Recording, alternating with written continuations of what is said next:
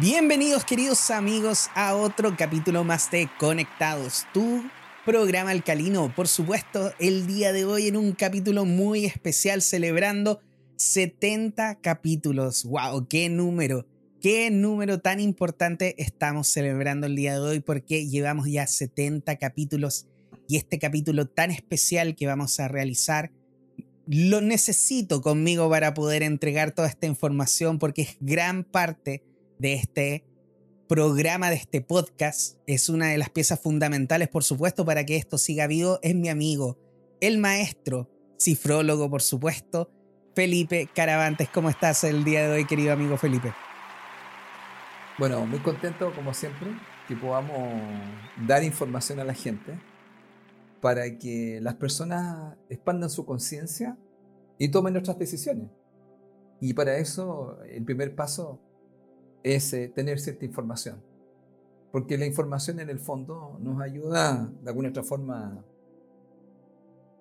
a tomar conciencia de algunas cosas que a veces uno no ve. Y como lo que conversamos antes, ¿cierto? La oscuridad tiene que ver mucho con la ignorancia. Por supuesto. Entonces aquí lo que hacemos en el fondo es eh, poner luz en la oscuridad, que es darle alguna información que les ayude a tener más conciencia y también a ver la vida desde otro punto de vista. Por supuesto. Eso es lo que queremos hacer el día de hoy aquí junto con mi amigo Felipe, dar un poco de luz a esto que es tan importante porque de hecho este capítulo número 70 que se llama Lo que callas te enferma es algo realmente importante porque todas las enfermedades, todas las cosas que nos pasan son a nivel energético, son a nivel emocional y desde ahí pasan al, nivel físico. Pero tenemos que aprender, tenemos que entender desde dónde viene todo esto para poder liberarlo. Así que el día de hoy les tenemos un capítulo muy especial y ya lo sabe, tiene que compartir esta información porque mientras más usted comparta, más crece también. Mientras usted más da, más se le devuelve. Así que por favor, vaya a compartir este capítulo con toda su familia, con todos sus amigos, los grupos de WhatsApp, mándelo. Lo puede hacer por Spotify, copia ahí el link y lo manda. O lo puede hacer a través de todas las plataformas de podcast del mundo porque estamos en todas, en todas. Pero también queremos recordarle a cada uno de ustedes que estamos dejando una casilla de comentarios, especialmente esto es para la gente que nos escucha en Spotify, porque esa casilla de comentarios está ahí. Ya llevamos dos capítulos, eh, Felipe, que no hemos tenido eh, comentarios, así que les vamos a tirar la oreja. Déjenos por favor sus comentarios porque nos encanta, para también saber si es que lo estamos haciendo bien, si es qué parte les gustó del episodio, qué le agregarían, qué cambiarían, por supuesto. Siempre estamos aquí dispuestos a escuchar sus opiniones y nos encanta, por supuesto, escuchar sus opiniones para nosotros poder seguir mejorando el día de hoy, como les decía, capítulo número 70, Lo que cae está enferma. Y quiero partir presentando, por supuesto, a mi gran amigo Felipe Caravante, quien es facilitador en la gestión de la personalidad mediante la sabiduría de los números. Su página web es www.felipecaravantes.com, su Instagram arroba caravantes.felipe y su TikTok como arroba felipe.caravantes. Queridos amigos, Felipe realiza cursos, realiza talleres, realiza sesiones personalizadas de numerología donde entrega muchísima información importante para su desarrollo espiritual. Ya lo sabe usted, yo siempre lo digo, esas sesiones cambian de, de por sí, cambian la vida. Así que no tenga miedo, vaya a buscarlo, vaya a conversar con Felipe en su página web www.felipecaravantes.com, en su Instagram como arroba caravantes.felipe y en el TikTok como felipe.caravantes. Muy bien, queridos amigos, y también aprovechar de presentarme a mí. Yo soy Juan Pablo Loaiza, terapeuta holístico. Me especializo en la regresión a vías pasadas y también el tarot terapéutico evolutivo. Me pueden encontrar en mi página web www.juanpabloloaiza.com, en mi celular más 569 620 81884. Me mando un WhatsApp por ahí en el Instagram como arroba jploaizao y TikTok con el mismo usuario, jploaizao. Queridos amigos, cualquier necesidad de liberación de energía, de un trauma, lo que ustedes necesiten, si no entienden lo que está pasando, si no logran ver la luz, si no logran salir adelante, si no entienden cómo poder avanzar en su vida, por favor, contáctenme y con mucho gusto les puedo ayudar a encontrar eso que puede estar muy escondido dentro de los recuerdos de su niñez o incluso en algún momento de la vida pasada. Ya lo sabe, queridos amigos, ya tiene nuestros contactos, nos puede contactar en cualquier momento y nosotros vamos a estar felices de poder atenderlos. Capítulo número 70 de Conectados. Lo que callas te enferma. Felipe, ya no quiero callar más. Vamos con este capítulo entonces. Ay, amigo. Bueno, comencemos entonces para todos los amigos que nos escuchan. Eh, hablemos de este tema tan interesante ¿no? que estábamos conversando a través de los números. Bueno, Juan Pablo me recordaba indudablemente que estamos en el capítulo 70 y nosotros, bueno, hemos hecho algunos programas ya antiguos donde hablamos también de los números y los números nos dan información. Y si también miramos, además de, estar eh, en el capítulo 70, también si sumamos 2023 nos da un 7. Como también nos da un 7. Entonces, desde ese punto de vista, uno de los temas que estábamos conversando acá con mi amigo es que uno de los temas del 7, a todos los amigos que tengan un 7 en la fecha de nacimiento, por ejemplo, hayan nacido un 25, un 16, un 7, o hayan nacido en julio, por ejemplo, ¿ya? O la suma total del día, mes y el año les dé un 7. Una de las vamos a decir, una de las situaciones que le puede ocurrir a esta persona cuando se bloquea este rasgo de la personalidad que viene representado por un 7 sería callar. Sería no expresar lo que siente. Entonces, con mi amigo acá que eh, también hace consulta y está lleno de gente por lo que he escuchado, porque ya le he mandado a gente y me han dicho, oye, tiene lista, espera a tu amigo. Yo le digo, es que es terrible pulento, ¿qué quiere que le haga? es verdad, es verdad. Y así me han dicho, hay, hay que esperar, sí, porque lo bueno tiene que esperar porque Juan Pablo hace un trabajo profundo. Y entonces, conversando acá con Juan Pablo, eh, claro, vamos viendo en el fondo, y él lo va experimentando su consulta, que uno de los grandes temas es toda esta situación de que cuando nosotros no expresamos nuestras emociones, estas emociones uno se las guarda. Y el gran tema, especialmente de las enfermedades, tiene que ver con guardar las emociones y no expresarlas. Y el número 7 bloqueado, vamos a llamarlo así, es un número que podría guardar silencio y no expresar lo que siente. Por eso que uno de los grandes temas del número 7 es el silencio. Está bien cuando se lo aplica, pero cuando él de alguna otra forma eh, no expresa lo que él siente, eso se acumula. Y esa acumulación, indudablemente, de emociones no expresadas, se manifiesta, ¿cierto?, en algún síntoma o se manifiesta ya en, en una cosa mucho más profunda, en una enfermedad. Entonces, ¿qué sucede con esto? Que conversábamos con Juan Pablo, este tema que lo que calla te enferma, es porque me he encontrado en varias situaciones con mis estudiantes y con otras personas que no dicen lo que les pasa, no expresan lo que les sucede. ¿Por qué? Por ejemplo, por un lado, y ahí es donde uno empieza a revisar qué pasa, porque muchas veces, muchas personas me han dicho, lo que pasa es que no quiero conflicto. Mm. Claro, yo le digo, pero escucha un poco, tú no quieres conflicto, pero vas a tener un mayor conflicto dentro de ti y también estás alimentando una pequeña bola de nieve que se va a volver una tremenda bola de nieve y en un momento dado, por acumulación, vas a explotar. Así como te estoy diciendo, puedes explotar físicamente con una enfermedad, con un infarto, como puedes responder en un momento dado, ¿cierto? Con una agresividad, porque como has, vamos a llamarle así, no expresado, ¿ah? te has de alguna otra forma callado, sacas todo, ¿ah?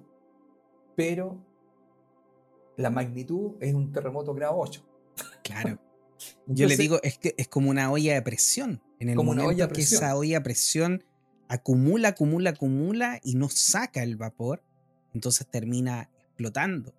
¿Sabes tú, Felipe? Eh, yo les digo a las personas también cuando muchas veces estamos en las sesiones y vemos esto, yo le digo, mira, tú te callaste para no tener problema con la otra persona, pero elegiste tener problema contigo mismo. Ese es el tema. Ese es el tema, porque el mayor problema va a ser que en el fondo la persona hace una autoagresión. Totalmente. Y más encima después también indudablemente ahí vienen otros temas complicados, porque aquí este tema también lo podemos llevar al tema de las parejas, al tema, si quiere, al tema de las relaciones, amigos. O sea, nosotros tenemos, nosotros en general, uno de los temas de la evolución, de estar en este lugar, es cómo yo me relaciono con el otro. Por eso yo siempre digo a la gente, ¿quieren ser espirituales? Le digo en las clases, sí, tengan pareja. Y me dicen, ¿por qué? Porque es una relación. Ahora, ¿quieren ser más espirituales? Tienen, tengan hijos. ¿Y por qué? Porque tienen otras relaciones que son distintas a las de pareja. Le agregamos, ¿cierto? Un grado de dificultad. Entonces la gente, claro, en principio a veces no me entiende mucho, me dice, profe, pero no le entiendo tanto. Yo le digo, mire, cuando usted tenga pareja quizás me va a entender, porque mm. van a empezar situaciones donde justamente uno de los temas sería que cuando entro en una relación con cualquier persona, ¿ya? Podría ser que yo me calle muchas cosas y no mm. las diga. Imagínate tú, puede ser una relación en el trabajo, puede ser una relación con mi hijo, puede ser una relación con mi esposa, eh, con mis amigos, con mi familia, con mi padre y con mi mamá. Entonces, ¿qué es lo que hay aquí que hay que tener mucho cuidado? Y yo siempre planteo siempre a la gente, y, muchos de mis alumnos, algunos más famosos ya, eh, ellos plantean y dicen, siempre les dije, cuando quieras debilitar algo, ábrelo. ¿Por qué? Porque eso lo debilita. Entonces ahí viene el tema de lo que estamos un poco hablando, que es el tema de comunicarse. Ahora, el comunicarse tiene dos vías. ¿Ya? El comunicarse tiene que ver, una vía tiene que ver con, claro, yo expreso, pero la otra vía es escuchar lo que me dicen. Por eso es importante, ¿no? porque la gente dice, ah, comunicar tengo que hablar. Esa es una vía. Y la otra es escuchar. Porque cuando usted diga, le van a decir algo. Y eso tiene que escucharlo, porque es una forma también de poder nosotros crecer. Por ejemplo, hay un número que, además del 7, el 7 sería, vamos a llamarlo así, un número que en un momento dado, cuando se bloquea, se calla, se va hacia adentro y se queda solo, se aísla. Pero hay otro número que es muy famoso por ser un gran comunicador, el número 3. Entonces, el 3, que está mucho en la televisión, en el teatro, en la radio, o en, los lo en el podcast, ¿cierto? sí, está el 3 ahí, ¿cierto? Ahí está eh, mi amigo. También puede tener un tema, porque el 3 es un niño. ¿Y cuál es el tema que a veces, cuando son pequeños, estos niños no han podido, por decirlo así, expresar lo que sienten? Por ejemplo, uno de los grandes temas de un 3 podría decir, cállate. Yo me acuerdo siempre cuando vino, ¿te acuerdas? El rey de España le dijo, ¿por qué no te callas? ¿Te acuerdas? Ese tema a veces le han dicho a la gente, ¿por qué no te callas? Porque el tren necesita expresarse. es un número que le gusta. Y mucha gente que tiene estos números 3 ha tenido una niñez donde él no solamente no se ha podido expresar en lo que dice, sino que también no se puede expresar quién es él. Y empieza, que también puede ser un número 7, empieza a crear una personalidad de acuerdo a lo que quieren sus papás. Es decir, empiezo a tratar de complacer a mi papá para que me quiera. Y por eso aparece un niño fracturado. Entonces, ¿qué sucede al final de un día? Yo no sé quién soy, porque yo soy una creación para mis padres, para que me quieran y para que me acepten. ¿Se comprende bien la idea? Y es porque no he podido expresarme. Entonces, ¿qué hago? ¿Te entiendes, Juan Pablo? Me callo para no decir lo que a mí me sucede, lo que yo quiero. Y eso en el fondo, en estos tiempos como hemos conversado, especialmente que lo hemos dicho varias veces en este programa, del 2022, digamos, hasta el 2026, la primera etapa, la energía que entra del sol central va a ser una limpieza de todas las cosas que yo he guardado. Es decir, viene una sacada de basura emocional que tienen que prepararse. ¿Por qué creen que mi amigo está con lista espera? Porque, disculpa, está mi amigo ahí diciendo, bueno, vamos, pase por favor y vamos a ir a hacer una limpieza, que en el fondo él los acompaña, los ayuda, pero la limpieza la van a hacer ustedes, pero es necesario porque si no, mucha gente va a explotar, mucha gente se va a enfermar. Y entonces, ¿qué sucede? Que ahí la gente se da cuenta que ha callado muchas cosas. Ha callado, por ejemplo, lo que estábamos hablando. Por ejemplo, yo como niño nunca pude expresar lo que yo quería. O, como dice también un 3, no me escucharon. Entonces, todas estas situaciones son tan importantes, amigo, porque las, el gran tema aquí escondido son las emociones. Entonces, y hemos dicho que hasta hicimos, me acuerdo, unos programas, ¿te acuerdas, amigos, sobre las emociones? Una de las emociones más dañinas que nosotros podemos cultivar es la rabia. Pero dejando claro, por si acaso, hoy día también estuve conversando con una persona, las emociones son parte de estar en este lugar.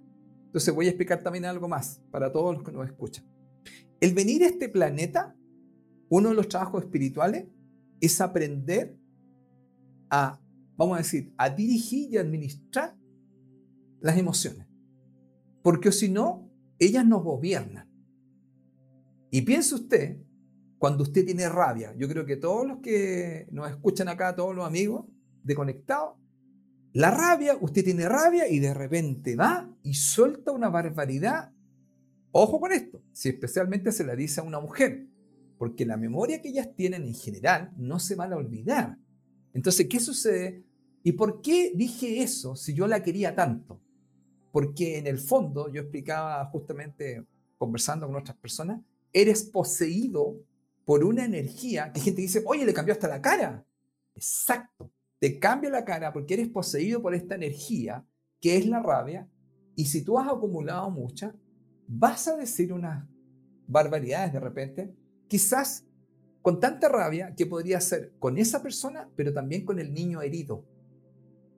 Y tú entonces, ¿qué vas a hacer? Vas a manifestar de una forma agresiva tu dolor. Tu dolor, porque quizás mucha gente está herida y entonces, como no lo ha expresado, volvemos con el mismo tema, lo que calla está enferma. Entonces, cuando dicen las cosas, las dicen de una manera tan dura. ¿Por qué? Porque hay mucho dolor porque han callado muchas cosas, porque no se han podido expresar. Entonces aquí uno de los llamados que conversábamos con, con mi amigo Juan Pablo era hacer énfasis en eso, porque este es un tiempo para expresarse, este es un tiempo para comunicarse, este es un tiempo para sacar muchas cosas que de alguna u otra forma nos enferman. Pero también es necesario y especialmente las personas que tienen un 7, porque hablando con otras personas me decía, pero él no dice nada. Yo le pregunto, no, no me pasa nada. Claro, ¿y por qué puede ser eso también? ¿Por qué no pasa nada? Porque esa persona en el fondo, y aquí viene otro tema, pues amigo, dice, es que no quiero hacer problema. No quiero estarme quejando. Entonces, yo le digo a la gente, pero debe entender algo. Usted al venir a este planeta, usted tiene que experimentar las emociones. Entonces, si usted no quiere explotar, se le sugiere que cuando tenga algún tema en particular que a usted le moleste, si lo puede decir en ese momento, y si no, un concepto básico. Ponga pausa y empieza a respirar. Empieza a respirar para tener cuidado con lo que va a decir y si es mucho, levántese y dice, permiso, voy y vuelvo, sale, se calma y después, en la medida que pueda, converse con la persona y dice, mire, me gustaría después conversar con usted o conversar contigo, Juan Pablo.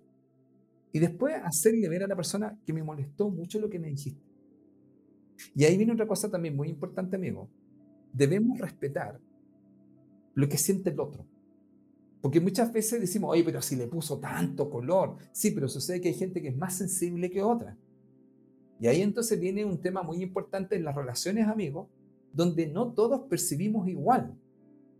Y como eso es así, entonces yo, cuando soy una persona mucho más consciente, porque también me puede pasar a mí que yo alguien me diga algo y yo me lo tome muy a pecho, también me gustaría que me escucharan, porque yo siento eso.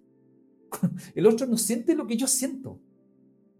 Entonces, si yo me expreso y digo, mira, déjame decir lo que te quiero decir, eso va a sacar y va a bajar la, como dijiste tú, va a bajar la presión de esta olla, como le suben esa botella y empieza a botar, y esto vamos a poder tener una mejor relación, porque el gran tema, amigo, es la acumulación. Porque si eso no sale, como tú dijiste, esa olla a presión va a explotar. Y va a explotar en el momento a veces menos adecuado, puede ser en público o puede ser con una agresividad, porque en este planeta, no vamos a contar que este planeta, entre comillas, está tan últimamente y tanta paz ni tanta tranquilidad. Claro.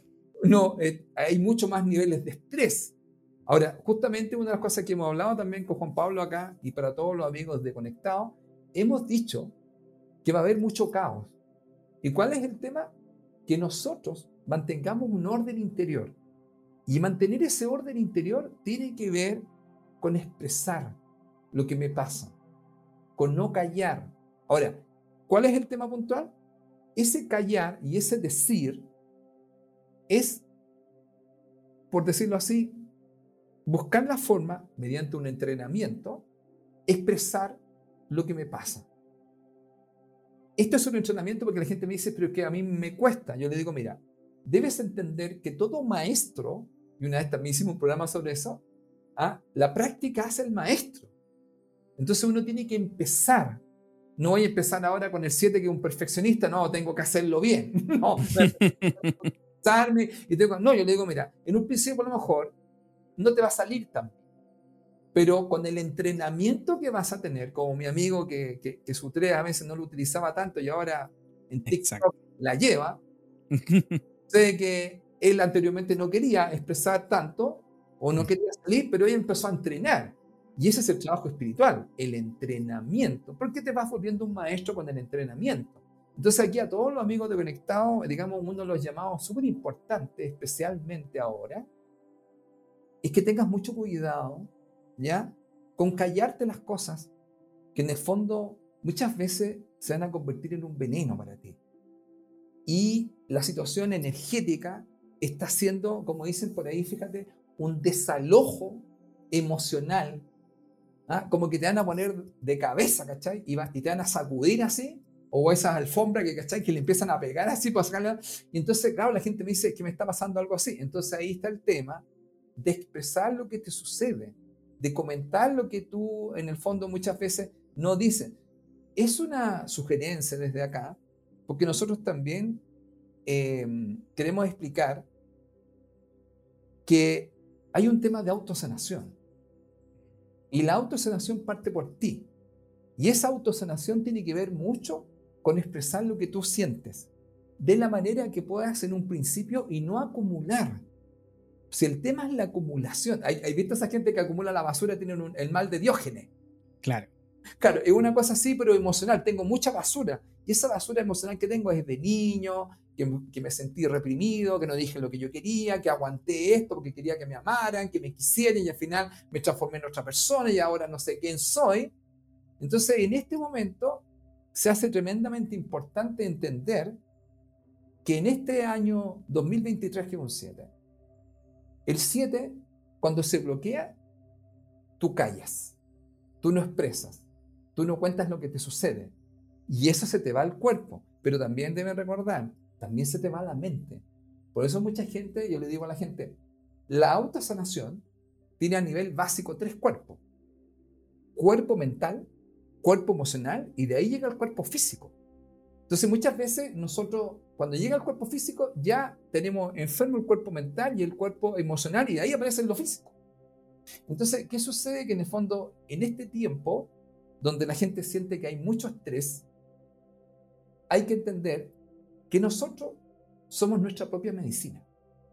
Y esa medicina, una de ellas, es hablar, es expresar lo que te pasa, es decir lo que tú sientes, porque cuando eso no es así, fíjate, eh, generalmente se provocan muchos malentendidos o también, eh, vamos a llamarlo así, em, empiezo a vivir como una mentira. ¿por qué no digo lo que me pasa? Entonces dijiste, no, si estoy súper bien, súper bien, súper. Realmente un infarto a la persona. Entonces, ¿por qué? me acuerdo siempre un caso que, que contó Pilar Sordo. Pilar Sordo, que es una gran psicóloga, ella cuenta que ella se dedicaba a trabajar con las personas que la acompañaban para morir. Y ella en un momento dado, sabiendo como ella dijo que es psicóloga, ella no dijo lo que le pasaba. Es decir, cayó. Y dicen, ¿qué fue lo que cayó? Muy simple. Decían, Pilar nos puede ayudar y ella ayudaba. Ella tenía que haber callado, no tenía que haber callado, dicho, no, no puedo más, estoy sobrepasada. Pero ella qué hizo? Empezó a ayudar a la gente, porque también aquí hay un tema. Mucha gente que calla, en el fondo quiere ayudar a todo el mundo, y ahí empieza lo que hemos conversado sobre sí. lo no puso límite y ella termina enfermándose con una enfermedad que no recuerdo el nombre y ¿sabes por qué es? Le dicen, pero tú estás, digamos, hay un sobreesfuerzo, hay una sobresaturación y tú te enfermaste. ¿Y sabes por qué? Porque no fue capaz de decir, no, basta. Y ahí tendría que haber dicho. ¿Y qué es lo que fue? Al callar, al no poner límite, se enfermó. Y ella lo explica cuando llega a estos nuevos programas en la Argentina, cuando tú esto dice, me enfermé. Porque nunca dije que no. Y eso es uno de los grandes temas que hemos también hablado, ¿te acuerdas? El número dos. El número dos es un gran número que ese quiere ayudar, quiere, es como una mamá universal, pero tiene que aprender a poner límites. ¿Y eso cómo lo hace? Va a tener que hablar, no tiene que callar. Pero ¿qué es lo que quiere hacer? Muchas veces puede dar el gusto, porque quiere ayudar a todo el mundo, pero ahí es donde empieza uno de los grandes temas. Que al final, lo que ella cayó, la enfermó. Pero ella tenía que haber dicho, sabes que no puedo más. Yo puedo atender a cierta gente. Y por eso es tan importante decirla. Eso, amigo, sería la primera parte. Oye, de hecho me estaba acordando de esa frase que, que, bueno, yo he escuchado muchas veces y también he repetido, que dice, el cuerpo expresa lo que la boca calla. Y eso es muy cierto, efectivamente. Muy cierto, muy cierto. Porque al final, como Felipe estaba diciendo, todo esto, nosotros desde el punto de vista espiritual, las emociones nosotros las expresamos como si fuera el agua, ¿ya? Entonces, el agua es vida. Y si nosotros dejamos que el agua corra, el agua provee vida, provee cosas buenas, provee alimento, provee que tú sigas viviendo. Pero un agua que se estanca en un lugar es un agua que se pudre. Y al pudrirse el agua, si tú te tomas esa agua que está podrida, tú te puedes llegar a morir. Y ahí es donde está nosotros también tenemos que entender esto de las emociones. Las emociones es muy importante entender de que a pesar de que nosotros podamos tener emociones, no es lo ideal guardárselos. Como dijo Felipe, sí, hay momentos donde no puedo llegar y gritar ahí en la calle o decir tal cosa o echar un par de garabatos, pero sí hay formas y formas de poder expresarlo y sacarlo después. Pero siempre me ha pasado, Felipe, y esto yo lo he hablado con varios de mis pacientes, y, no sé si a ti te hace sentido, pero yo siempre les digo, mira, las parejas que nunca pelean, no es porque los dos sean felices, es porque lo más probable es que uno de los dos esté guardando todo para no tener problemas. Oye, eso, muy buen dato, ¿ah? Sí. Al contrario, como diría, como diría el, famoso Mombofica, sospechoso. Sospechoso. Por no decir otra cosa. Sospechoso pi. Ahí vamos a poner el pitito en la edición. Em, Sabes que sí. Entonces, ¿qué es lo que sucede? Que siempre hay uno de los dos, hombre o mujer, que está guardando, que está impidiendo que salga su enojo, su frustración o lo que sea para que no hayan problemas. Entonces nosotros decimos, ay, mira, somos las parejas felices. Y yo siempre le digo a los pacientes, no hay parejas perfectas, no hay esto de las almas gemelas. Es más que nada, de hecho, desde el punto de vista de la regresión, Felipe, las almas gemelas son más bien tus padres, la gente con la que tú vas renaciendo constantemente. Lo que más te hacen daño muchas veces son más almas gemelas que el alma gemela eh, romántica. Eso es un cuento mucho más de Hollywood, por así decirlo, así como que las personas piensan que nosotros efectivamente venimos a ser felices a esta vida. Sí, podemos ser felices, obviamente, y es la idea llegar a eso. Pero también pasa muchas veces que desde este mismo punto, Felipe, muchas personas de repente me dicen, ya, eh, entonces vamos a hacer la sesión y después no me voy a sentir nunca más mal. Y es como, Yo, o sea, discúlpame, yo no te puedo prometer eso. O sea, yo le digo, mira, si yo pudiera prometer eso, créeme que aparte de tener la, la, eh, ¿cómo se llama? Tener ya lista de espera, estaría cobrando mucho más caro de lo que cobro. Exactamente. o sea, no se puede, pero ¿por qué? Y ahí hay, ahí hay un por qué, porque muchas veces las personas dicen, voy a ser espiritual o quiero ser espiritual. Y yo le digo, pero más espiritual que qué? ¿O más espiritual que quién? Porque tú tienes que entender de que en el otro plano nosotros somos 100% espirituales, somos 100% espíritu.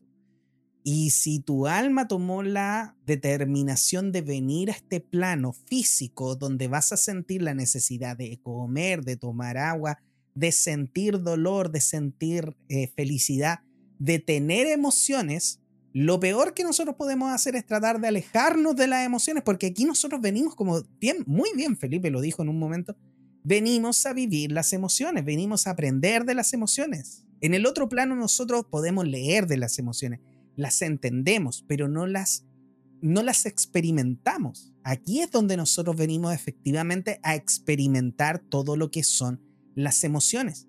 Y cuando nosotros, Felipe, terminamos experimentando las emociones, las personas no les gusta, porque obviamente hay emociones que son bonitas y emociones que no son tan bonitas.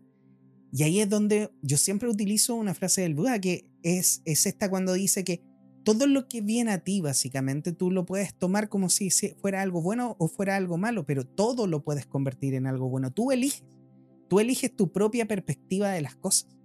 Entonces, y ahí yo siempre le digo a la gente, mira, lo que tenemos que trabajar aquí nosotros es la neutralidad. Para mí la neutralidad es lo mejor. ¿Por qué? Porque si viene algo que me va a hacer daño, yo lo puedo re, eh, repensar o reasignar que en vez de que sea algo malo, que sea algo positivo. ¿Por qué va a ser algo positivo? Porque eso que me produce dolor en ese momento, al final termina siendo una gran lección que me ayuda a evolucionar.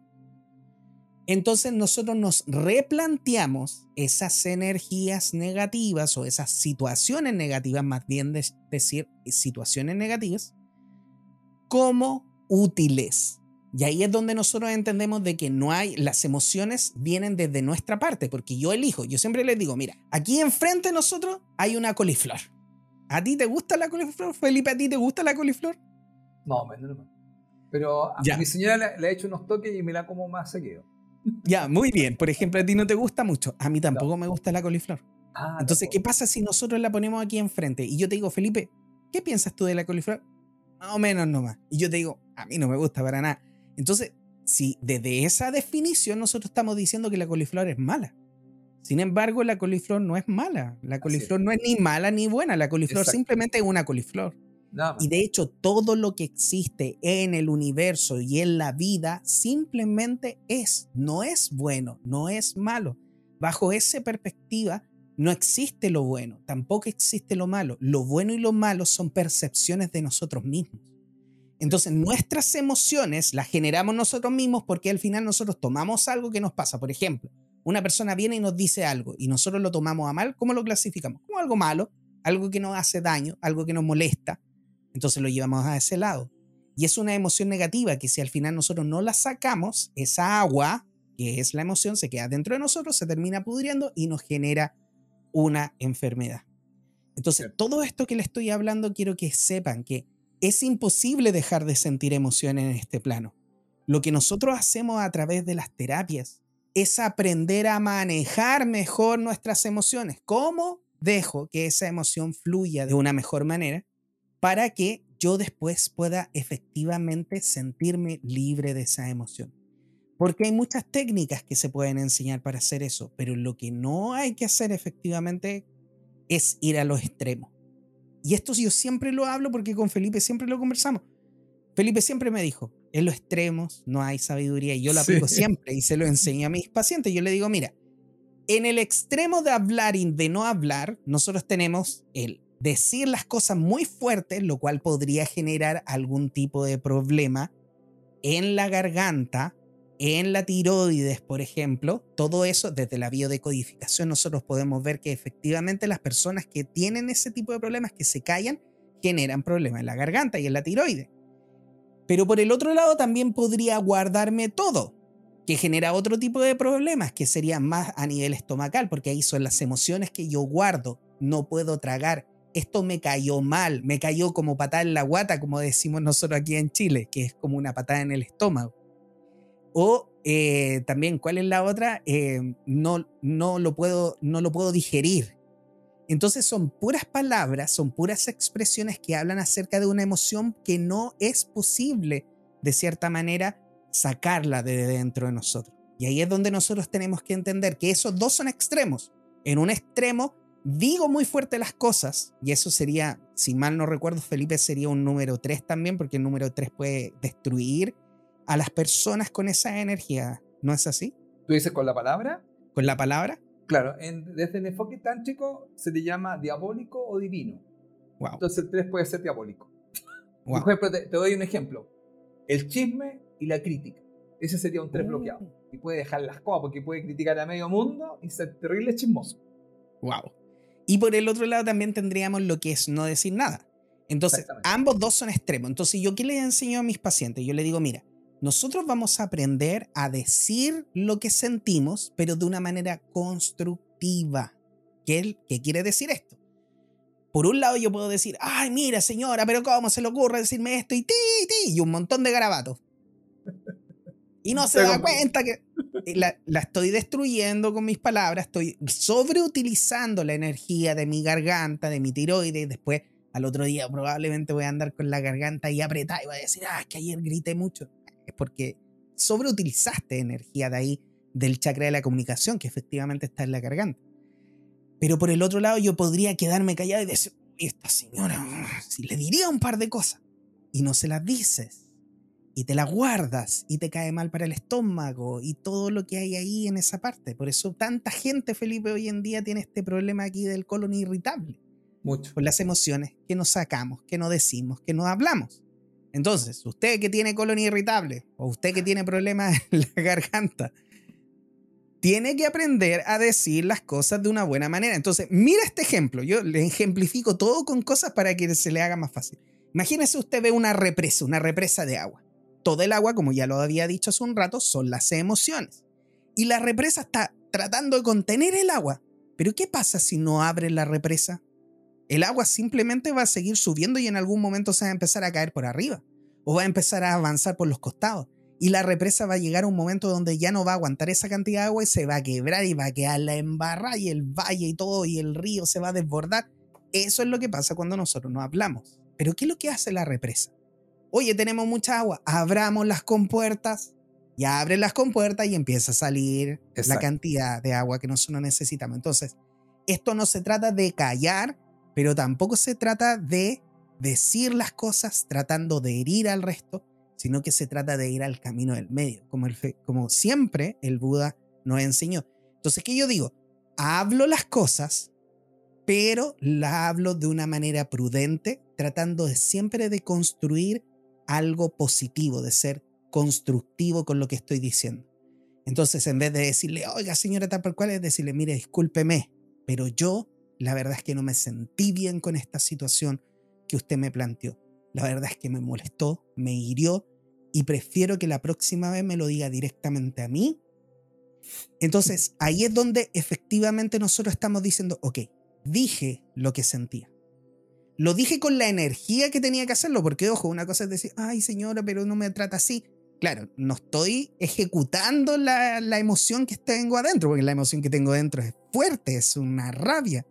Y ahí es donde efectivamente nosotros tenemos que decirlo, mire señora, y tener esa energía, sacar esa emoción, pero hacerlo con respeto y siempre tratando de construir una mejor realidad para todos. Si nosotros somos capaces de hacer eso, Felipe, especialmente cuando nos toca porque, ojo, nosotros también estamos en el plano de las demás personas, en el camino de las demás personas, para producir aprendizajes en las otras personas. Y cuando nosotros nos toca de repente ser los malos de la película, yo le digo a mis pacientes, cuando le toque ser el malo, sea el más malo, pero hágalo constructivamente. Porque de esa manera la otra persona después cuando esté arriba, allá arriba, cuando ya se vayan de este plano, le va a decir, Oye, tú cuando me paraste en los carros esa vez, ahí lo aprendí. Gracias, gracias por habérmelo hecho. Porque de verdad, al final, eso es lo que nosotros efectivamente venimos a aprender. Somos todos actores de una obra de teatro que se llama vida. Pero en el momento que nosotros salimos de esta obra de teatro, dejamos los papeles de actores atrás y seguimos siendo las personas, seguimos siendo esa alma.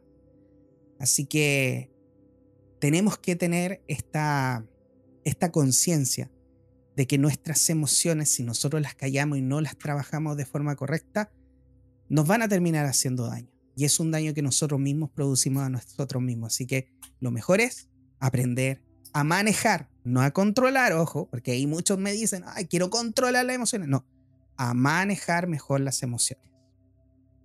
Yo sé que me quedé pensando en algo, ya que hablaste de algunos elementos que se generan justamente con el título, ¿no? Lo que callas te enferma. Hay también una parte que es el bruxismo. El bruxismo es una agresividad no manifestada. Y primera cosa, hay agresividad. Y segundo, eh, hay un tema de un sentimiento de incapacidad para defenderse o para expresar las propias ideas. Entonces aquí también volvemos al mismo tema que a veces puedo no defender mi idea o no poder expresar mi idea. Y entonces la gente empieza a bruxar, porque hay un tema, si se ha escuchado, hay un tema de bruxismo súper fuerte. Yo conocí a una persona que trabajaba justamente con un, dentista que yo iba, y la persona, fíjate, rompía esos descansos bucales, los rompía. ¿Te das cuenta del tema? Y yo le decía que había mucha agresividad en ella, no manifestada. Y lo que pasa es que a veces las personas no, no están conscientes que ese es uno de los temas importantes, que justamente cuando uno recibe esta información, uno puede empezar a darse cuenta de ciertas cosas. Y aquí, por si acaso, para todos los amigos de Conectado, ¿ya? Em, y fíjate, em, me acordé de otra cosa. Eh, también hay un tema, oye, hay un tema, ya que estamos hablando como de biodescodificación. Sí, sí. El tema del herpes labial. Uy, el herpes labial, tú sabes que yo eso lo pude constatar muchas veces. Cuando a uno le sale un herpes, ¿ya? Es un enfado que te carcome y tienes temor a expresarlo. Entonces a veces no lo dices y, y en la boca, bueno, yo conozco varias personas que cuando no han podido decir lo que querían decir, le sale un herpes. Bueno, yo después estudié esto en la videocodificación y claro, es un enfado que te carcome y tú tienes un temor a expresar esto. A lo mejor no voy a decir esto porque voy a generar problemas, ¿qué van a decir de mí? Se van a enojar, me van a dejar de querer y te sale un herpes labial. ¿Qué te parece? Aprovecha, estamos dando por el mismo precio. Bueno, porque como el título era Lo que calla te enferma, una idea. ¿Qué enfermedad podría tener? Que usted tiene bruxismo, que tiene mucha agresividad, no manifestada, o muchas veces siente que no, no puede defenderse, no puede decir nada. O Claro, y a veces no puede, o tampoco no puede expresar las propias ideas. Entonces hay un tema de, de ¿cómo? De represión. Y, y un poquito el tema del herpes labial, ¿ah? porque en realidad, eso fíjate, amigo, que lo he visto en muchas personas, y te voy a contar que hay personas que yo he visto eso casi a veces inmediato. O sea, una, una cosa que me guardé, una cosa que no pude expresar, mira, media hora más, empieza a aparecer algo. Y digo, pero ¿qué sucede? Claro, y ahí entonces estuve yo revisando un poco este tema.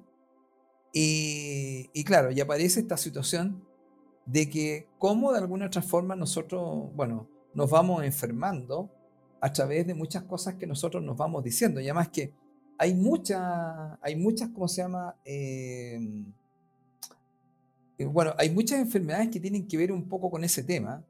Eh, pero, bueno, como no estamos haciendo un curso de biodescodificación acá, pero sí estamos comentando algunas cosas. Otra, más, otra más que me acordé. El tema del, del ronquido también algunas personas dicen que ah. tiene que ver efectivamente con las personas que no logran hacer tanto ruido durante el día y como que lo expresan durante la noche. Cierto, ¿eh? Cierto eso, sí. Mira, estamos, estamos, estamos así como sacando sacando cosas, claro, porque de repente uno, claro, porque la gente se podrá, yo siempre me recordaba, siempre mira, eh, por ejemplo, un tema que yo a veces converso con la gente. Le digo, mire, eh, la rabia, cuando no es bien canalizada como emoción, o no se expresa la rabia, porque una vez lo explicamos que la rabia se expresa, genera dos temas, hígado y vesícula.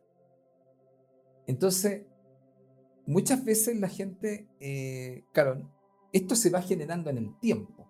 No, no es que yo inmediatamente, si yo tengo rabia, me salga esto, porque si no, claro, estaríamos llenos de cosas. Pero siempre... es una sobreacumulación de esa e, Ese es el tema. Porque, claro, realmente por eso yo siempre le digo a las bueno, y, y algo que se ha llegado en el tiempo con los estudios, se ha ido diciendo cada vez más, ¿ya? Que nosotros al final somos los que generamos las enfermedades a través de estas emociones mal canalizadas, no expresadas, y a veces también, fíjate, em, muchas veces la gente no sabe, o sea, no se da cuenta que tiene algo así. Y a veces tú le tocas eh, el tema y la persona se da cuenta que hay cosas que no dijo. Por ejemplo, mira, te voy a contar. Muchas personas que a veces tienen dos y tienen tres, a veces no se han dado cuenta que fueron humilladas y abusadas. Y se cuentan un cuento ellas mismas para no reconocer que las avergonzaron y las humillaron. Entonces dicen no, pero cuando miran, dicen sí. ¿Y sabéis lo que pasa? Que tienen una rabia, pero tú no sabes por qué.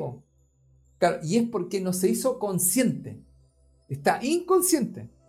Y es porque, como nuestro cerebro en general lo que hace es protegernos, entonces no, no, te hace ver eso. Ahora, em, también fíjate, estaba pensando algo muy importante que, que, creo que tiene que ver mucha. Mira, quisiera hablar un poquito de este tema. ¿Qué te parece de, de las parejas? Sí, sí, hagámoslo. Un poco, un poco, conversar un poquito de esto. Eh, ¿En qué aspecto? Mira, porque una, yo creo, como dijimos, uno de los niveles espirituales, por llamarlo así, quieres ser más espiritual bajo mi punto de vista, es tener pareja. Entonces, eh, ¿por qué? Porque yo para mí el tema de la pareja, bueno, bajo mi, cuando yo explico esto en los cursos ahora sobre la pareja, eh, yo siempre le digo a la gente, digamos, que, las parejas en el fondo, eh, vamos a llamarlo así, es, es todo un proceso, ¿ya? Donde, por un lado, hay, ¿cómo podríamos decir? Un crecimiento espiritual en varias áreas, ¿ya? Y entonces, eh, te lo voy a decir de otra manera, eh, hay como un trabajo evolutivo, ¿ya? Y ese trabajo evolutivo eh, muchas veces, te lo voy a contar así, tiene cuatro puntos. Mira, el primero, para que vean un poco, para que las personas que, nos están escuchando, ¿por qué estamos hablando de, que, de que el tener pareja es algo espiritual? Porque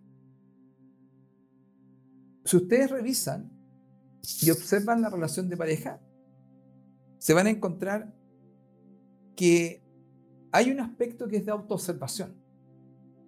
Entonces, si tú empiezas a tener una pareja y empiezan a haber algunos conflictos y tú te empiezas a observar, porque es más fácil observar al otro que observarse uno, por eso se llama autoobservación, porque es más fácil decir, no, el otro que tiene la culpa.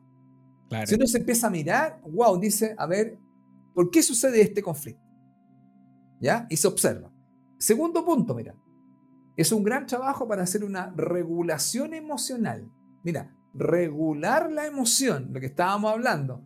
¿Cómo vamos a manifestar las cosas, lo que nos sucede? Pero también otra, otra, otra particularidad que tiene, la, que tiene una relación de pareja, una actitud cooperativa. Tú decís, ¿cómo? Claro, si yo no logro formar un equipo con mi pareja, vamos a estar en severos problemas.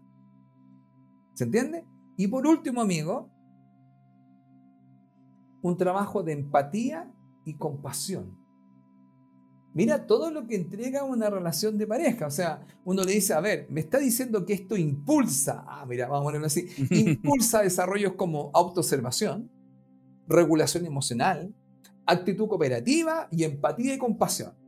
Mira el medio combo, o sea, me refiero a un paquete con cuatro ahí, ah, las papitas fritas, las empanadas de queso, todo. Junto usted se lleva un combo que le asegura autoobservación, regulación emocional, actitud cooperativa y empatía y compasión.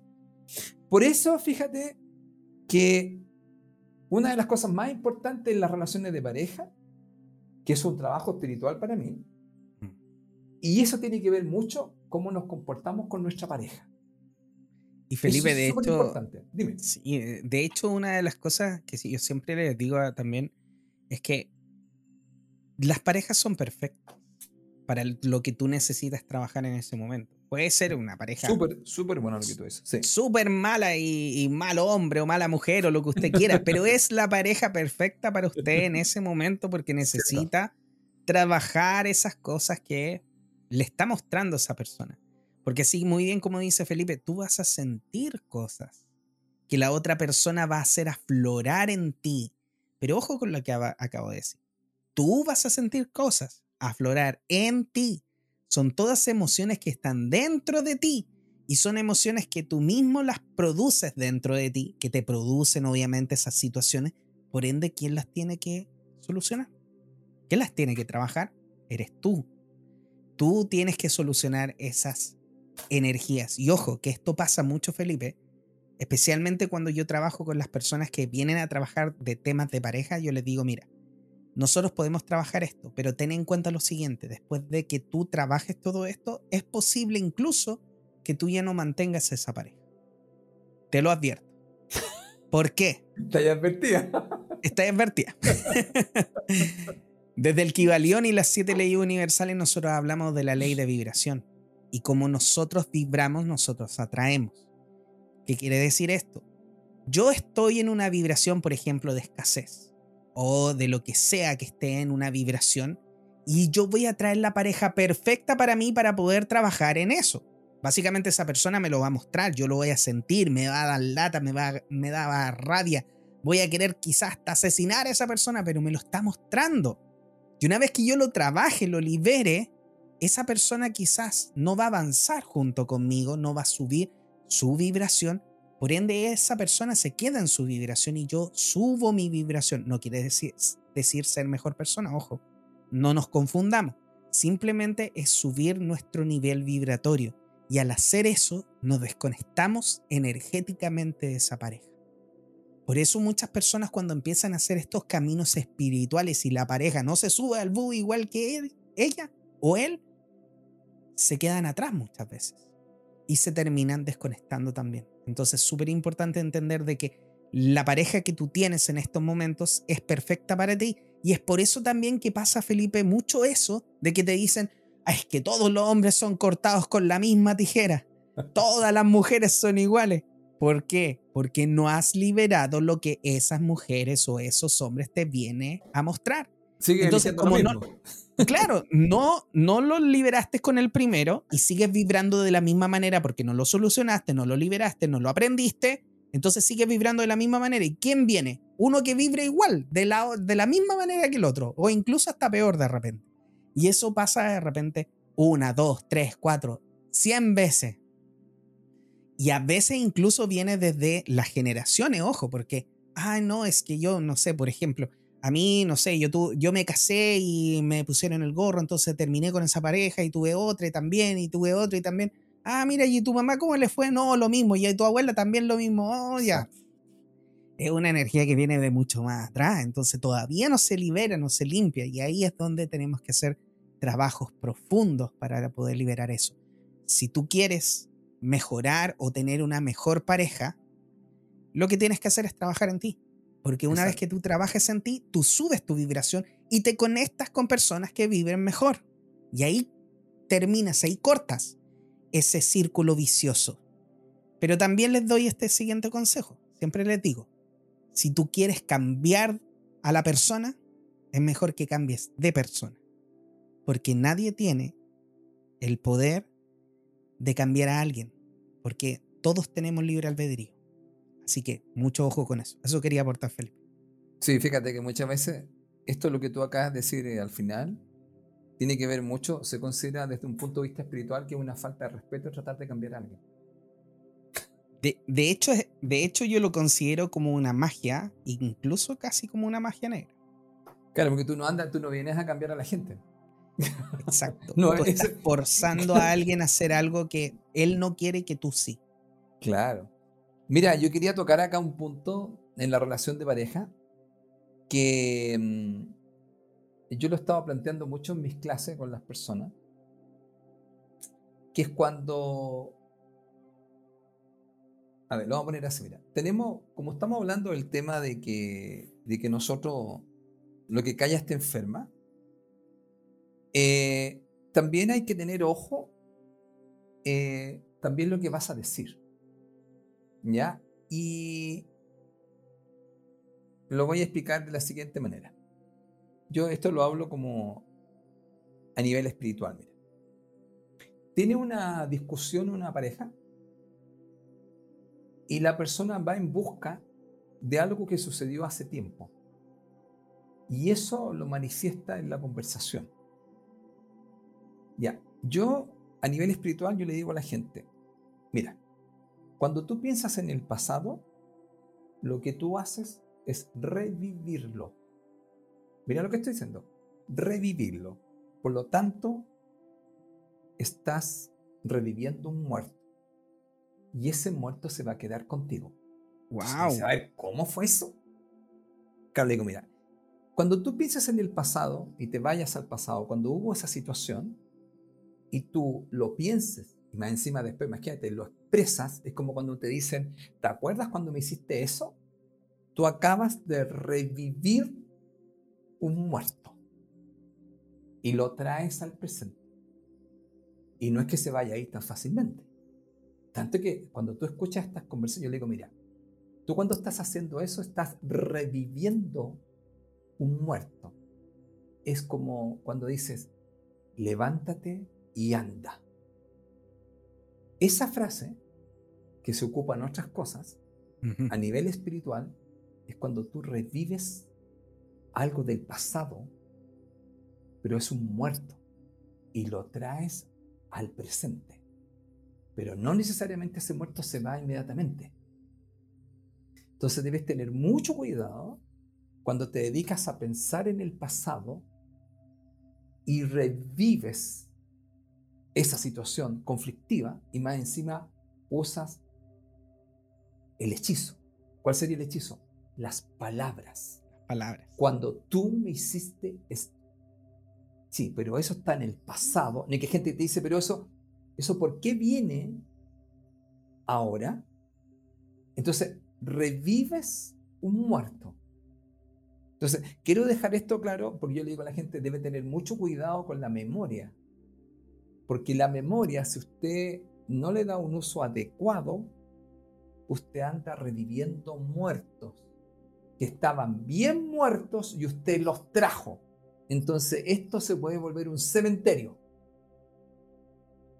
Ahora, cuando la gente le digo eso, siempre así como tú pones la cara, la gente queda dándole vuelta porque estoy diciendo algo que es invisible y que nosotros hemos conversado también de que existen otras cosas que están aquí pero nosotros no las vemos y también nos dicen siempre, no, solamente lo único que existe es lo que tú ves, puedes tocar, puedes oler y puedes saborear. Ya, eso desde otro punto de vista es algo limitado, porque sabemos perfectamente tú y yo, y quizás las personas que nos están escuchando, que existen cosas invisibles y que son esenciales. Y creo que alguna vez lo hemos dicho acá. Por ejemplo, nosotros no vemos el aire, pero es esencial para poder vivir. Entonces, si yo no lo veo, ves que estamos respirando, pero es esencial, hay muchas cosas que yo no veo y que me afectan. Entonces, quiero dejar un mensaje acá a todos los amigos de Conectado. Cuando piensas en el pasado, lo que haces es revivirlo. ¿Se entiende? Estás levantando un muerto. Y esos muertos, ese amigo, como usted sabe, a veces no se van así, ah, lo traje, y no, pues. ahora ándate. No es tan así. Y tú puedes ver cuando se arma la discusión. ¿Te acuerdas cuando tú me hiciste eso? Mira, le dio vida al muerto y le dijo, levántate y anda y vienes acá. Y ahí está él.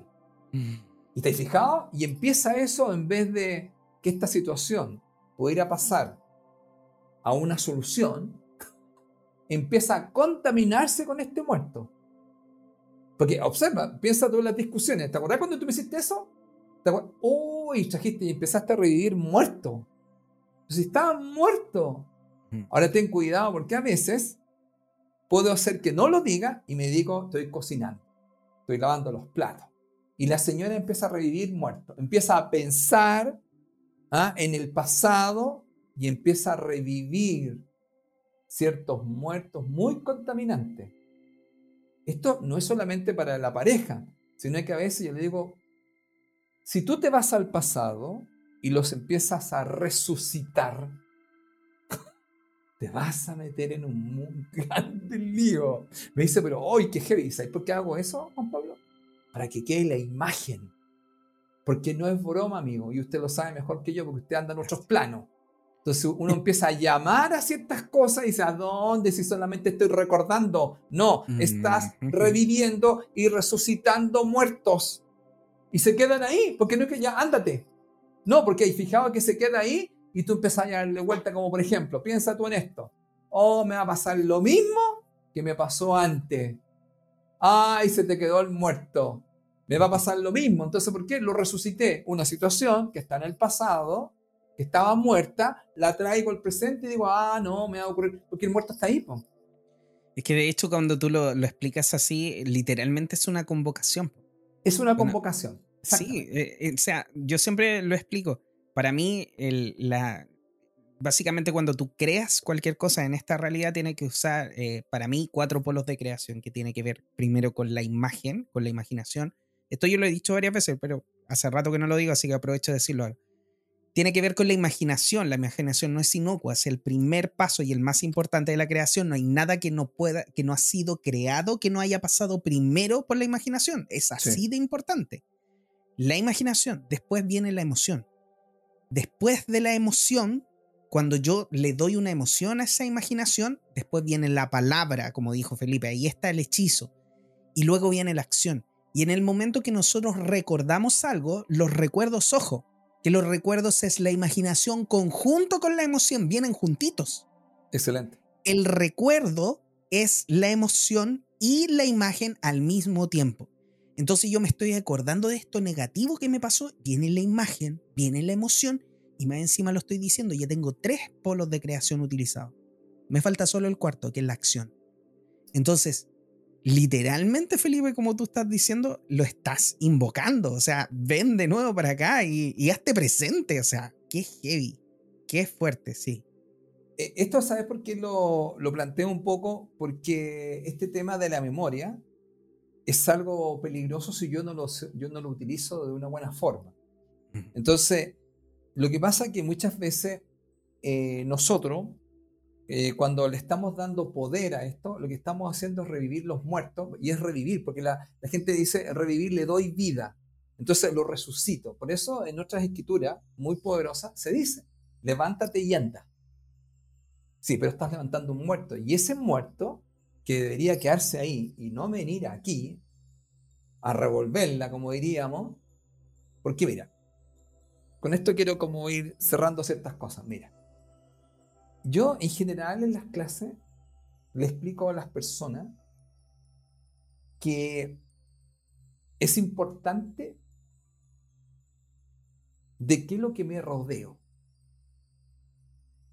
Y yo debo tener claro porque se ha estudiado mucho este tema, amigo, de que nosotros eh, de alguna otra forma nos contagiamos de lo que nos rodeamos. Entonces, imagínate tú, piensa ahora, si yo voy a levantar un muerto o voy a revivir un muerto, esa energía queda acá y me empiezo a rodear de ella y empieza a contaminarme. Muchas veces lo he visto esto en discusiones, amigos, que cuando reviven el muerto, en esa conversación, el muerto se quedó aquí y empezó a contaminar toda la conversación. ¿Ya? Entonces aquí eh, estoy diciendo esto porque esto no tiene que ver con lo que callas, pero también tiene que ver con lo que estás diciendo.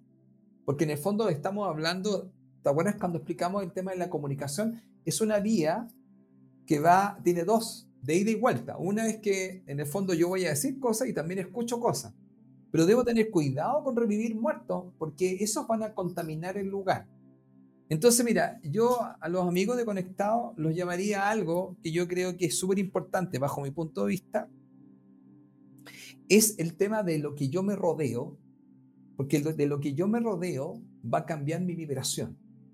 Y yo voy a acercar ciertas cosas debido a lo que yo me rodeo. Entonces, yo a los estudiantes en general les digo lo siguiente. Me dicen, pero profe, yo, por ejemplo, quiero hacer cambio en mi vida, pero me quisiera ir de la casa, cambiarme de trabajo. Digo, ya, ok, pero no lo puedo hacer ahora, me gustaría rodearme de otro trabajo o salir y tener, mi, y tener como mi propio espacio.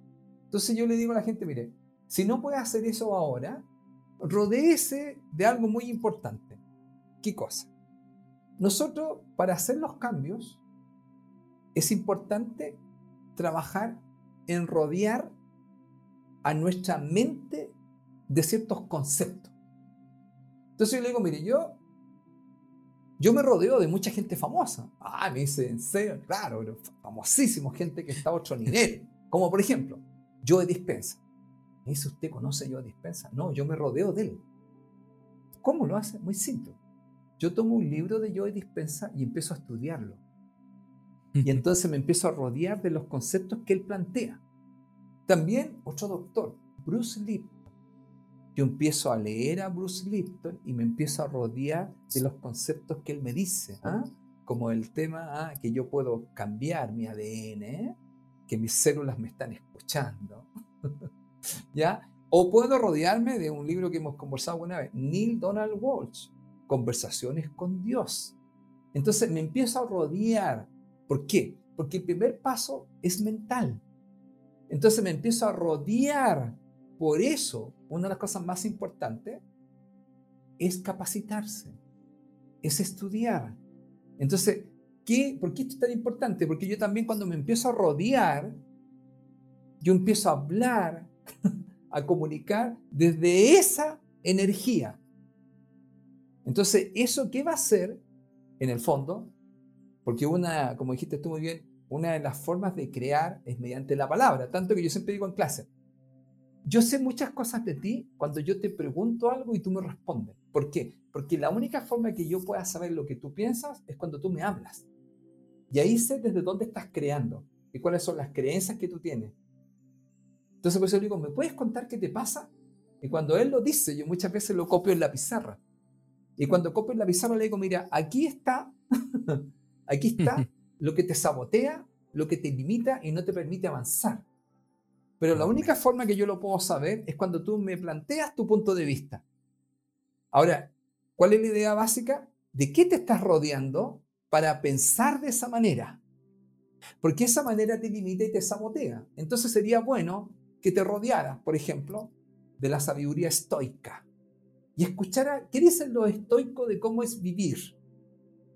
¿Ah? Entonces yo digo, ¿por qué? Es como cuando conversamos con él. Sería bueno que te rodearas de la sabiduría tolteca. ¿Qué dicen los cuatro acuerdos? ¿Qué habla el doctor Miguel Ruiz? Entonces, ahora le digo, ¿por qué, ¿por qué te digo eso, amigo? Porque de lo que yo me rodeo es lo que yo también hablo, de lo que también yo comunico. Entonces, a veces lo que yo estoy comunicando, ¿te acuerdas que hablamos del tema, que el primer tema de una relación de pareja es la autoobservación? yo de repente me puedo observar qué es lo que estoy diciendo a mi pareja. Y a lo mejor lo que yo estoy diciendo está basado en un concepto que no es un concepto nutritivo. ¿Por qué? Porque indudablemente me faltaría que me rodeara de otras personas que son más sabias. Yo generalmente lo único que hago acá en el programa y siempre lo digo en clase, nada de lo que digo es mío, yo solamente comunico y doy información, porque yo me rodeo de muy buenos amigos. Entonces, soy como, como diríamos, un comunicador. Entonces nosotros comunicamos, pero nosotros no somos tan pulentos que sepamos todo esto. Por ejemplo, ya hablo de números, no diga que los números son míos. Los números tienen 11.000 años de antigüedad y lo que hago yo en el fondo es decir, mira, les comunico que el número 3 tiene tales características. Claro. Pero esa sabiduría, ¿de dónde la sacó usted? No, no es mía. Vienen los caldeos y los caldeos se que vienen de la estrella.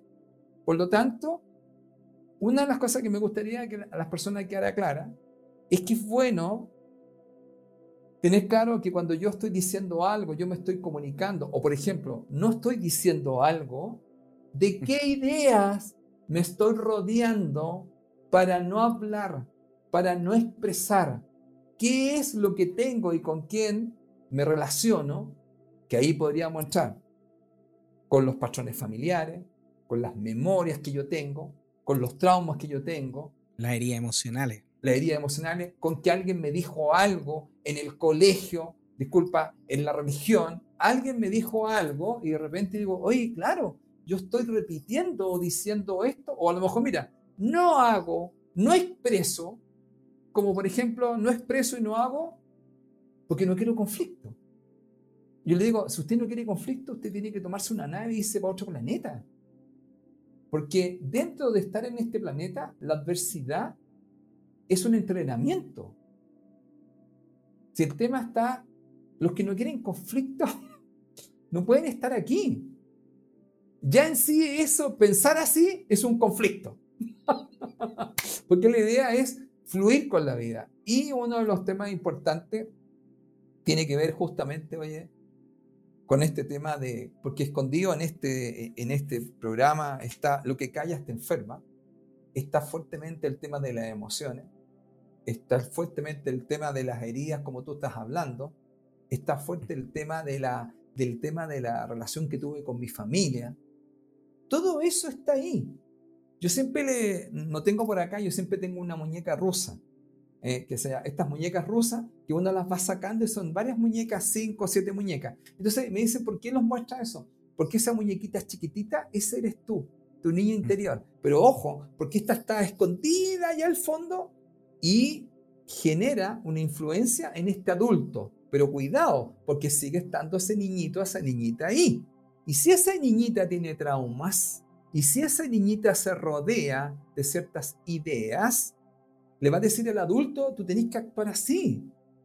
Porque uno de los temas que hablamos en el antiguo, en el otro programa, fue el poder del subconsciente. Es decir, nosotros no somos conscientes de que tenemos una parte que es nuestro niño interior, que se está herido, está fracturado, o tiene programaciones que muchas veces son que no me permiten expresar. Porque a lo mejor yo no voy a expresar, por ejemplo, un, ejemplo del 7. No, yo cuando voy a expresar tengo que decir lo correcto. Tiene que ser perfecto. Entonces no expreso. O no, cuando yo tengo que hacer las cosas, las tengo que hacer muy bien. Porque si yo, fíjate esto, yo no hago las cosas, ¿te fijabas en esa creencia? Yo no hago las cosas porque yo tengo que hacerlas muy bien. Entonces no voy a hacer nada. No, porque tengo que hacerlas bien. Entonces digo, pero eso, si tú lo miras, en el fondo es un bloqueo. Tú no avanzas, tú te bloqueas. Pero esa creencia o ese autosabotaje no te va a llevar a crecer. Entonces la gente me dice, claro, es que eso me lo dijeron a mí, ya, ok.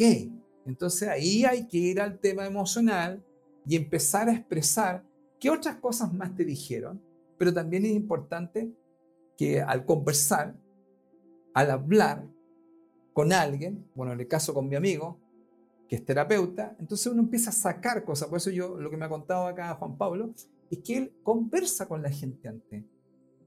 ¿Cierto? Creo que te comparas como una hora por lo menos en esa conversación. Dos horas en la entrevista, por lo menos. Dos horas en la entrevista. Entonces, yo estoy seguro que ahí tú preguntas cosas y vas teniendo información. Ahora, esto también hay que dejarlo súper claro. Cuando hablamos de lo que callas te enferma, generalmente uno se relaciona con otro. Es que no es que uno hable solo. Bueno, hay gente que también pero de repente uno está hablando solo, pero generalmente uno se relaciona con otro. Entonces aquí una de las cosas importantes es que también entender que, bueno, en la medida que uno sí está dispuesto a hacer, ¿te acuerdas que una vez hacíamos un programa? Si estás dispuesto a pagar el precio. Porque muchas veces también la gente no está dispuesta a pagar el precio. Cuando la gente me dice de la consulta de Juan Pablo, también. pero, pero también es pagar el precio que a veces voy a tener que hacer algunos cambios. Pues yo le digo a la gente, mire, usted aprende cuando usted cambia. ¿Cómo fue eso? Sí, pues digo yo. Si usted no aprende, usted no cambió. Ah, entonces aprender es cambiar. Así es. Porque ya no está actuando de la misma manera. Y si usted sigue haciendo lo mismo, usted no aprendió, pues, porque usted no cambió eso, no lo modificó. Entonces, ¿qué es lo que sucede? Que no estoy dispuesto a pagar ese precio.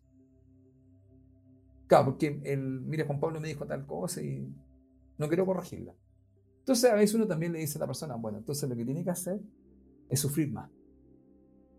Pero cuando sufra más y le duela mucho, usted va a decir, ¿sabe qué merece? Que tengo que hacer un cambio. No sé si está de acuerdo con mi amigo. Totalmente. De hecho, lamentablemente hay algunas personas, algunos casos eh, extremos donde eso sucede, donde efectivamente cuando vamos, porque como tú dijiste, para poder sanar las cosas, Felipe, hay que verlas, hay que enfrentarlas.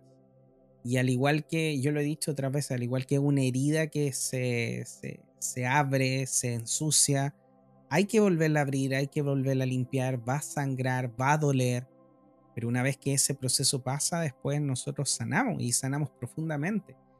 Em, y hay veces donde esto duele tanto eh, que, no queremos ir a verlo. Me ha pasado muy pocas veces, creo que dos pacientes he tenido que me han dicho en alguna oportunidad, no, sabes que esto es muy difícil para mí, no lo quiero. Y sí, como tú dices, Felipe, hay que dejarlos lamentablemente que sigan sufriendo un poco más.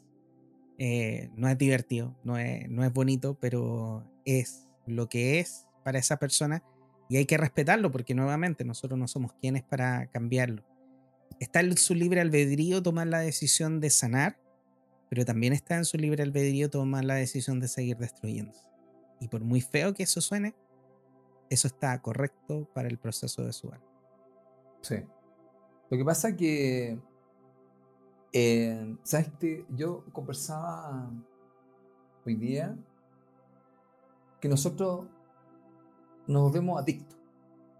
Porque el cuerpo, cuando nosotros tenemos estos pensamientos que hablamos, con las emociones, se genera una química en el cuerpo.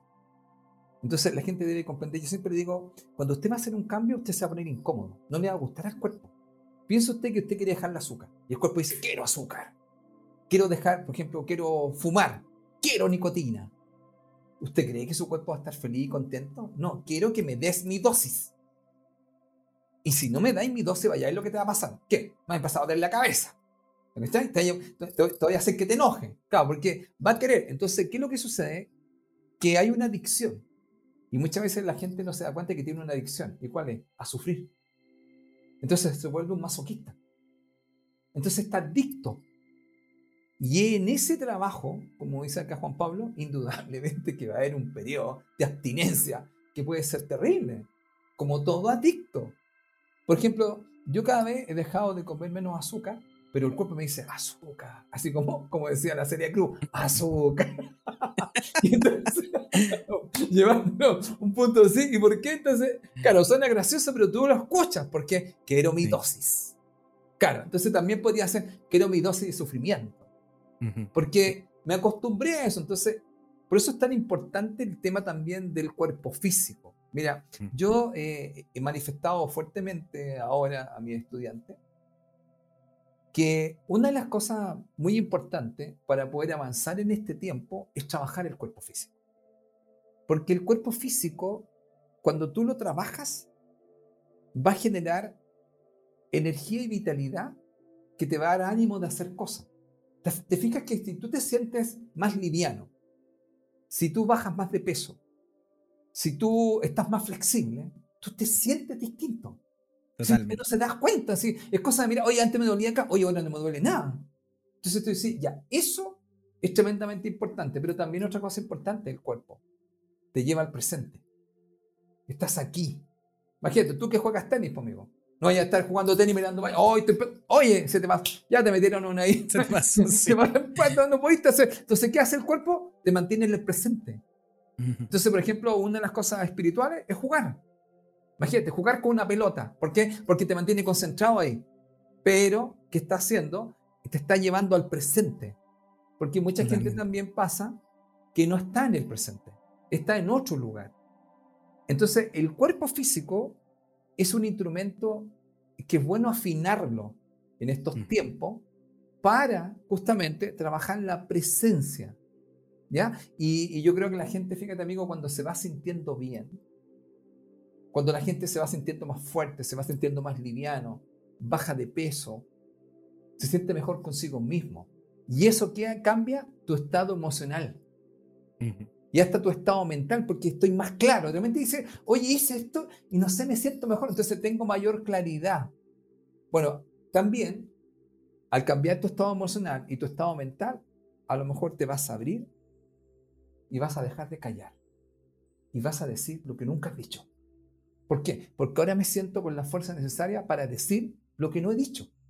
Mm. Entonces, ¿desde dónde partiría? Desde el cambio en el cuerpo físico. Eh, ¿Por qué yo le digo a la gente, el cuerpo físico en el fondo es un templo? Lo que pasa es que hubo un maestro que nos dijo que cuidáramos nuestro templo. Entonces, había una razón más profunda. La energía, la claridad que yo tengo es muy distinta cuando yo me siento mejor físicamente. Y, hay muchas veces, fíjate, que empieza a suceder una cosa que, que eh, me siento más atractivo. Y atractivo tiene que ver con atraer. Entonces, realmente la gente dice, ¿sabes qué te vi? Y algo me dijo, claro, ¿y qué ven? Tu campo energético que es distinto a que cuando hace ejercicio no hace ejercicio. Entonces te buscan, porque en el fondo, que era o no, el cuerpo físico es un vehículo que es muy distinto a la energía que emana cuando está saludable y cuando no lo está. Entonces, quiero dejar también eso, amigo, porque eh, este tema de, del cuerpo físico, pero siempre lo miro desde el punto de vista siguiente, ¿ah? no desde el sufrimiento, mm. no desde, no desde también a una cosa demasiado fitness, donde yo empiezo ya a competir, que tengo más músculo, que tengo... No, desde un tema de salud y desde un tema también de sentirme más vital. De amor por uno mismo. Tú sientes, ¿cierto? Uno se siente mucho mejor y por eso eh, cuando uno se empieza a cuidar el cuerpo, yo digo, eso es más amor por usted. Porque no quiero estar así. Me quiero sentir mejor, me quiero ver mejor. Y mucho tiene que ver con sentir, porque uno, te sientes cuando uno dice, oye, chuta, yo antes no podía ni correr. Y, y cuando me agachaba me dolía. Entonces, cuando eso pasa, las personas se van dando cuenta que también el cuerpo te ayuda a tener más confianza. Confianza que puedes hacer las cosas. Por eso que es tan importante desde este punto de vista es el tema también de que, como dicen, lo que callas te enferma, eh, también es bueno trabajar desde el cuerpo físico, porque el cuerpo físico indudablemente se enferma, porque muchas veces también tú no mueves la energía estancada. Está dentro. Entonces, vaya con la raqueta ahí y si queréis sacar la rabia, dale raquetazo no ahí. Claro, tení, usa esa energía, sácala en un pelotazo para ganar un juego esa rabia la puedes canalizar de una mejor forma. Porque la rabia en general está muy ligada con el estrés. Entonces hay tanto estrés, por eso yo creo que también es bueno bajar acá a los amigos de que muchas veces a lo mejor después de jugar te vas a sentir mejor y vas a ser capaz de hablar y decir lo que antes no decías. Eso, amigo.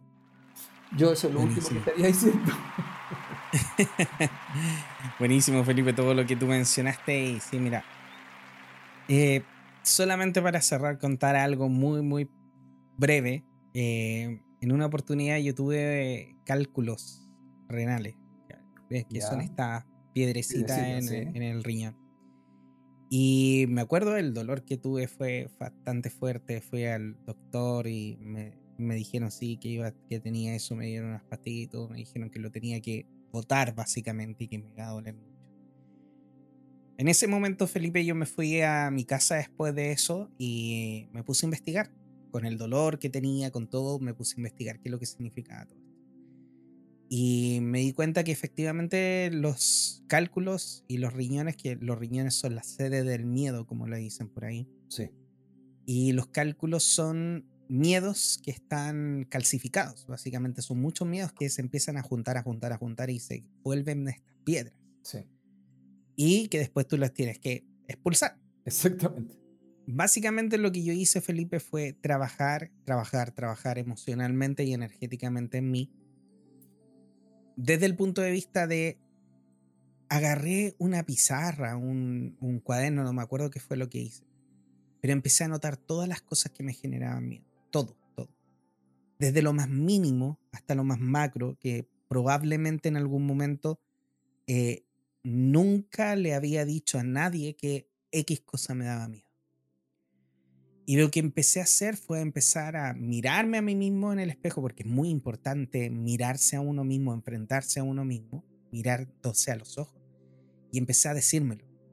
Tengo miedo de esto, tengo miedo de esto otro, estoy muerto de miedo con esto. Hablé con mi señora, le comenté, le dije también mi miedo, me abrí a efectivamente empezar a sentir ya, básicamente, a aceptar de que estaba muerto de miedo en muchas cosas. Fue un día intenso, obviamente emocionalmente hablando. Fue un día intenso. Yo generalmente, Felipe, no me recuerdo de mis sueños. La gente dice que yo sueño igual, pero no me acuerdo. Yo, para mí, yo me voy a acostar, yo cierro los ojos, el otro día lo abro y es como si ha pasado 10 segundos y ya está todo claro. Rara vez tengo sueños que me acuerdo. Y ese día me levanto y antes de, de despertar, o sea, cuando me estoy despertando tengo una imagen muy vívida que es como un sueño, puedo decir, pero yo creo que no fue un sueño. Donde yo veo mi mano, mi mano derecha, y veo unas piedras en mi mano derecha, y esas piedras se pulverizan, se vuelven arena. Y esa arena se empieza a caer por mis dedos, así entre medio de mis dedos, se empieza a caer. Y se deshacen y se van. Fue toda esa arena, por así decirlo, de mi mano. Y en ese momento, claro, abro mi ojo y yo digo, va, qué raro esta cuestión. O sea, yo no sueño nunca. Entonces yo dije, ya, ok. Me levanto. Lo primero que uno hace generalmente es ir al baño. Así que fui al baño esperando sentir el dolor. Y no sentí nunca nada más. Se fue completamente. Mira qué maravilla. Mira, y pudiste. Genial. Y eso me pasó. Esto es una de las cosas que me ha pasado porque me han pasado varias otras. De las cuales Quizá en algún momento vamos a poder conversar, pero ya por el tiempo quiero comentarle esto. Como nosotros le dijimos hace un rato, todas las cosas son emocionales. Todo, todo, todo. Y como nosotros mismos la hemos creado, nosotros también tenemos la posibilidad de destruirlo. Pero para eso hay que hacer lo que Felipe dijo, hay que estar dispuesto a pagar el precio. Hay que estar dispuesto a mirarlo de frente y enfrentarlo y aceptar muchas veces lo que no queremos aceptar. Porque cuesta, pero lo que realmente cuesta es luchar esa batalla con el ego de decir, yo no lo quiero perdonar porque me hizo mucho daño. Yo no lo quiero soltar porque esto me, produce un malestar. Y muchas veces, ojo con esto, chiquillos, ojo con esto, amigos a veces nosotros no lo queremos soltar también porque nos conviene. Porque esa situación nos produce algo en beneficio de nosotros. Siempre pregúntense cuando tengan algún tipo de esta enfermedad, ¿qué es lo que yo estoy ganando con esta situación? Por ejemplo, me duele el codo, me duele la mano. ¿Qué, qué no puedo hacer con esto? ¿Qué es lo que estoy ganando? Chuta, no puedo lavar más la losa. ¿Quién la tiene que lavar? No sé, pues mi hija que no lavo la losa nunca y que yo la he tenido que lavar por 17 años. Entonces, ¿qué tenéis que empezar a hacer? Dejar que tu hija se haga cargo y que también lave la losa. Y empezar a pedir ayuda y a decir que necesito que otras personas también mm. se hagan cargo de esto.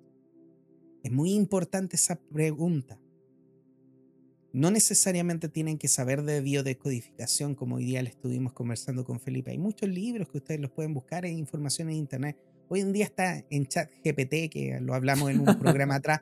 Usted le puede preguntar qué es lo que significan las cosas desde la biodescodificación y le aparece información. No es necesario que lo estudie, no es necesario que lo sepa, pero hágase esa pregunta. ¿Qué estoy ganando? ¿Qué es lo que me está impidiendo hacer? Si usted se hace esa pregunta, ¿qué es lo que estoy ganando con esto? ¿Qué es lo que me está impidiendo realizar en mi día a día? Probablemente va a tener una respuesta muy cercana a lo que tiene que empezar a hacer. Véalo de frente, enfréntelo y le prometo que si empieza a hacer ese trabajo de forma honesta, directa, enfrentándolo y permitiéndose a sí misma o a sí mismo aceptar eso, entonces va a lograr liberarlo. Queridos amigos, capítulo número 70 de Conectados. Lo que callas te enferma. Capitulazo, como siempre, Felipe. Te doy las gracias por esta información maravillosa. Ya lo sabe, queridos amigos, Felipe Caravante usted lo puede contactar en su página web www.felipecaravantes.com, en su Instagram como arroba caravantes.felipe y en el TikTok como arroba felipe.caravantes. Ya lo sabe, querido amigo, vaya a seguir a Felipe al TikTok porque necesitamos que tengan mil seguidores para poder hacerlo en vivo ahí y ya queremos hacerlo. Tenemos muchas ganas. Así que vaya por favor y lo sigue y también por supuesto compartir este episodio. Compartir significa generar más abundancia en su vida. Así que vaya, compártelo para que le lleguen muchas cosas positivas también. Y déjennos comentarios, por supuesto, porque esto nosotros lo hacemos y nos encanta saber qué les pareció. Así que por favor, especialmente a todas las personas que nos escuchan por Spotify, que yo sé que son muchas, porque el 80% de las personas nos escucha por ahí, y son hartas las reproducciones que tenemos, así que por lo menos deberíamos tener unos 80 comentarios. así que, por favor, déjennos sus comentarios porque nos va a encantar poder saber de ustedes, saber qué opinan de este episodio, qué es lo que sacan, qué es lo que se llevan, qué es lo que van a cambiar, de qué se hicieron em, conscientes con la información que les entregamos. Muchas gracias por, estar, por escuchar el día de hoy. Yo soy Juan Pablo Loaiza, terapeuta holístico, especialista en regresión a vidas pasadas y tarot terapéutico evolutivo. Contácteme en mi página web www.juanpabloloaiza.com. En mi celular más 56 9620 81 884 y en mi Instagram y TikTok como arroba o Felipe, como siempre, quiero dejarte el micrófono para que des tus últimas palabras, tus palabras al cierre, Felipe. Mira, estaba pensando en algo, en una frase. Trágate sapos y vomitarás dragones. Wow. Lo vuelvo a repetir. Trágate sapos y vomitarás dragones. ¿Qué significa esto? Indica que lo que no decimos no solo no desaparece, sino que adquiere más poder. Wow. Totalmente. Creo que es la frase final para este tema porque trágate sapos, es decir, lo que callas, y vomitarás dragones. El botón de oro, por supuesto que sí. ¿Qué te parece la frase? Buenísima, ¿no? me gustó, me gustó. Muchas gracias Felipe por estas palabras porque de verdad yo creo que cierran este capítulo maravilloso que hemos realizado el día de hoy, capítulo 70. Lo que callas te enferma. Queridos amigos, un gusto poder tenerlos aquí. Gracias por llegar a este momento. Que les vaya muy bien. Esperamos que toda esta información les ilumine, por supuesto, su camino. Compártanlo, ya saben, déjenos comentarios y nos estamos viendo en el próximo capítulo de Conectados. Que estén muy bien. Hasta pronto. Muy buenas noches, Felipe. Que estés muy bien. Yo también,